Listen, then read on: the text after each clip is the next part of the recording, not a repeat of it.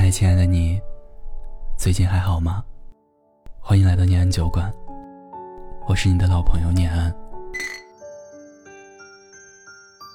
闺蜜下个月结婚，我还记得半年前她失恋的时候，不断向我哭诉前男友对她的种种好，是她不会珍惜。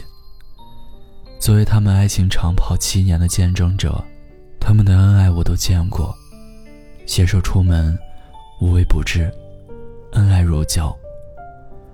我只能安慰他，看开点儿。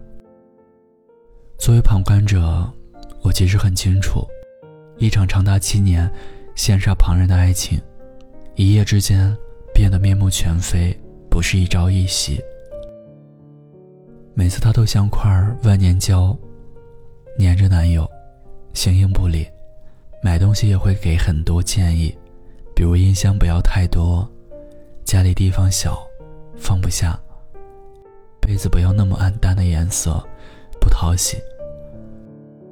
生活上可以说是无微不至，衣服太薄了会着凉，水太烫了喝了不好，诸如此类。对男友的关心有过之而无不及，无论是大是小。事事亲力亲为。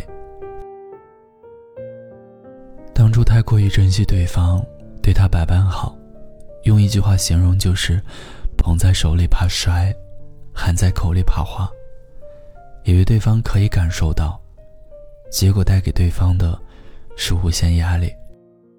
回想当初对方自责他太过约束管制，把他当个孩子，事事过问，没有一点自由。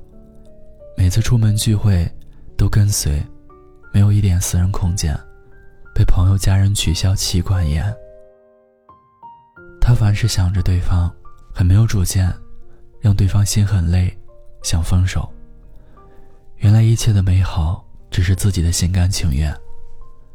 以前对男友的不好方面都处处忍让，买菜只买他爱吃的，平时总是他一个人在做家务，男友只顾着玩电脑。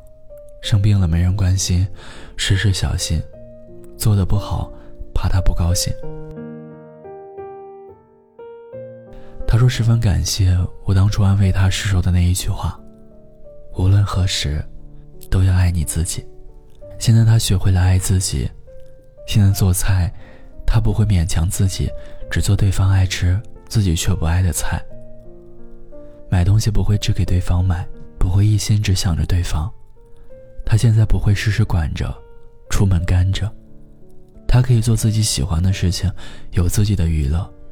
现在的他很开心，很满足。现在的男朋友很珍惜她，觉得她很自主，有魅力，觉得她是个好女人，将来也会是个好妻子、好母亲的。两个人很快确定结婚的想法。无论如何，都要爱你自己，要有自己的生活，自己的原则，不要一味迁就对方。我们并不为谁活着，也并不是离开了谁就活不了。做个为自己活着、爱自己的人。哪有那么多地久天长？还有多少人与你相伴？多少人与你挥手道别？我们疯狂的成长，忍着伤痛，故作坚强。一个人忙忙碌碌，走走停停，回头看看那些错过的风景，蹲下来抱住自己。你看你。怎么那么不小心？听有你的故事，等有故事的你。这里是念安酒馆，我是念安。如果你也想分享故事、倾诉心事，欢迎关注微信公众号“念安酒馆”。想念的念，安然的安，我在古城西安对你说晚安。天亮心情。害怕寂寞的人。房间里总会亮着灯，那些信誓旦旦的话早就该被遗忘承诺有时太假